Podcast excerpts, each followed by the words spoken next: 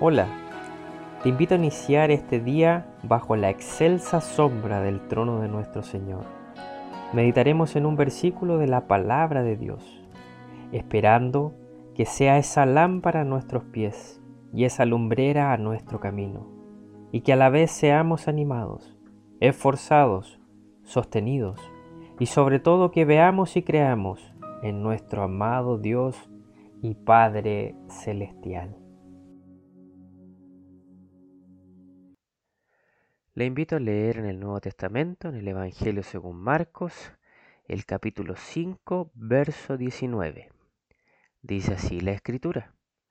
Mas Jesús no se lo permitió, sino que le dijo, vete a tu casa, a los tuyos, y cuéntales cuán grandes cosas ha hecho el Señor contigo, y cómo ha tenido misericordia de ti. Nuestro Señor y Salvador nos invita a considerar la inmensa obra que Él ha realizado. Ha puesto su vida, ha obedecido el llamado de su Padre, ha mostrado visiblemente con pruebas indubitables su magnificencia, su poder y sobre todas las cosas su amor.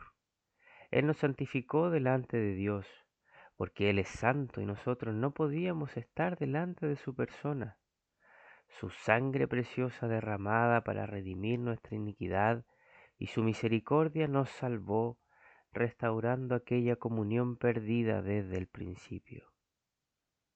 Qué hermoso es entonces meditar en este su gran amor. Debemos anunciar cuán grandes cosas Él ha hecho con nosotros. Adoremos su santo nombre. Demos el fruto de labios que confiesan su nombre delante de Él porque Él es digno de nuestra alabanza, es digno de nuestra adoración. Vete a tu casa, a los tuyos, y cuenta cuán grandes cosas el Señor ha hecho contigo y cómo ha tenido misericordia de ti.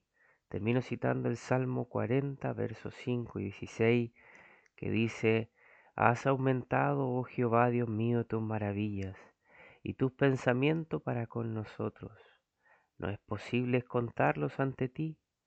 Si yo anunciare y hablare de ellos, no pueden ser enumerados.